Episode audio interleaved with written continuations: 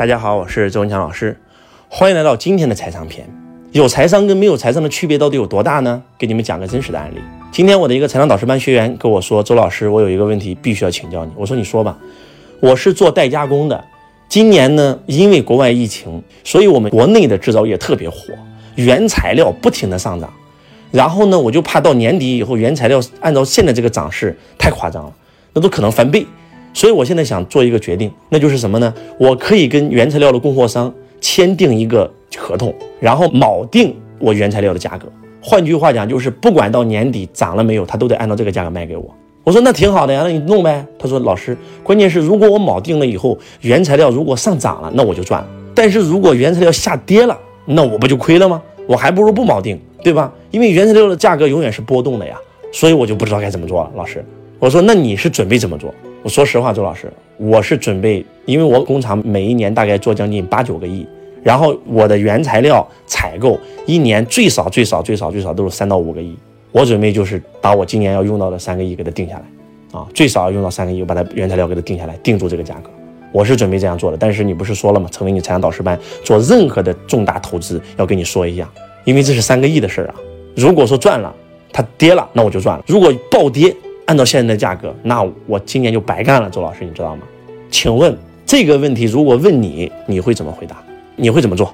我相信你们会告诉我说，有人会说，那就三个亿的原材料给他定住；有人也有人说了，那就不定。这就是没有财商的人的做法。知道周老师怎么做吗？周老师是这么说的：我说你现在创业每一年大概的利润比、大概的营收是由你自己可以控制的，你努力就可以增加，你不努力它就可能减少。它是掌握在你手上的，对不对？我的这个学生说，对，是的，周老师。所以你这个叫创业。但是如果说你今天锚定了原材料的价格，原材料上涨还是下跌，是你根本无法控制的，是还是不是？我的学生说是。那如果你现在锚定或者不锚定，你就是在赌博。他说老师，你说的太对了，就是因为这个我心里没底，我才请教你。老师，你说应该怎么做呢？我说我们做企业不是为了赌博，如果是赌博，去澳门就完事儿了嘛。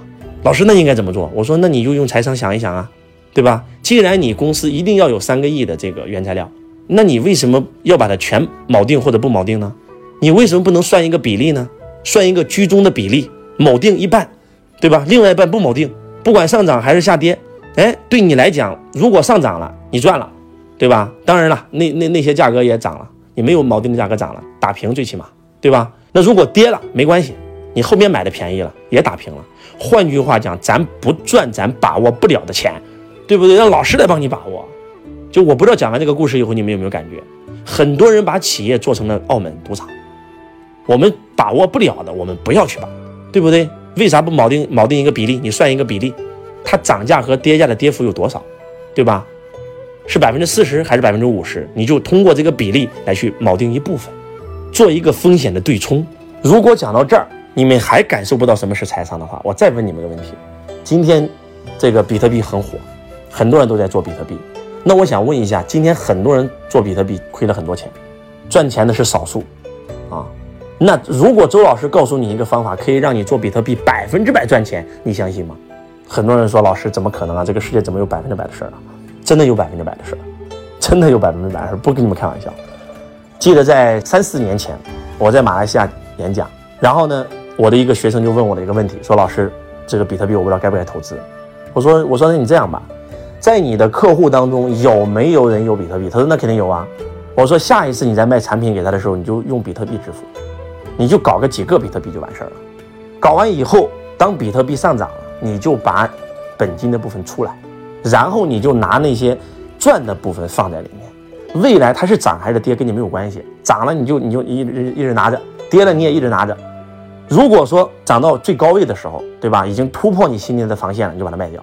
换句话讲，就算全没了、全跌了，你也没亏呀。在座各位，我说的这件事大概是在三四年前，那个时候他还真照周老师方法去做了。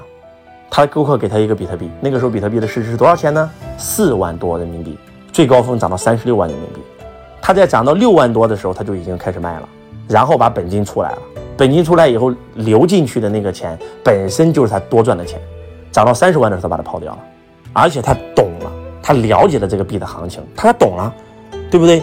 我们要想去学习，我们要想去投资，永远记住，第一是能力，第二是经验，第三是资金。能力是可以学来的，对吧？你可以找一个懂的人教你，而经验是你必须拿钱换来的。而他现在这个做法，就是因为用了三年的时间，他都在做 B 币交易，所以他懂了。他懂了以后，他就在币圈赚了很多钱，而且他永远是按照周老师的这个思维，赚到钱以后就赶快这个把自己的本金出来，拿自己赚来的钱在在里面滚，像滚雪球一样。这这就是财商，这就是财商。就有财商跟没有财商的区别太大了，朋友们，真的。而且周老师永远不可能让他用自己额外的钱来去做这个不懂的事儿。后来他虽然在这里面也赚了很多钱，他又想加入投资，问我，我说你这样吧，如果你现在有一个亿的身家。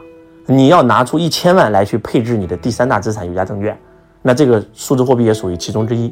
那你就拿一千万，这一千万就拿着，如果全没了，我也不会心疼，也不会影响我生活，那就可以。他说：“老师，我可以拿两千万出来，按照你配的五大资产，每个配百分之二十，对吧？我的企业里投百分之二十，房地产投百分之二十，有价证券里投百分之二十。”专利权投百分之二十，可以流通保值的升值物品，古玩字画、黄金投百分之二十，我就拿着百分之二十，就两千万，亏了对我不会有任何影响。我说那你就可以做，对不对？有人可能说老师，那他现在大跌了，他真亏了怎么办？没没关系啊，补仓啊，继续补仓不就完事了吗？着急啥呀？跌得更好。还是那句话，当你有庞大的现金流的时候，只要你做任何投资不加杠杆，你就永远不会亏。你再亏，它它都有东西在你手上，而且它今天亏，明天就有可能涨。跌到底的时候补仓就完事儿了，所以有财商跟没有财商是完全不一样的。希望你们一定要系统性的跟周老师学习财商，真的，在你没有财商之前不要去投资，你投啥都会亏啥。有财商跟没有财商的区别太大了，朋友们，真的是发自内心的跟你们讲啊。周老师有很多很多的学生，为什么他们可以通过几年的时间从一个屌丝变成巨富，就是因为他掌握了一套投资逻辑。那你们可能都觉得很夸张。如果有机会来到周老师线下课，您都可能会认识这些人。学习财商就这么牛逼，希望在周老师的线下课能够看到你。我是周文强老师，我爱你如同爱自己。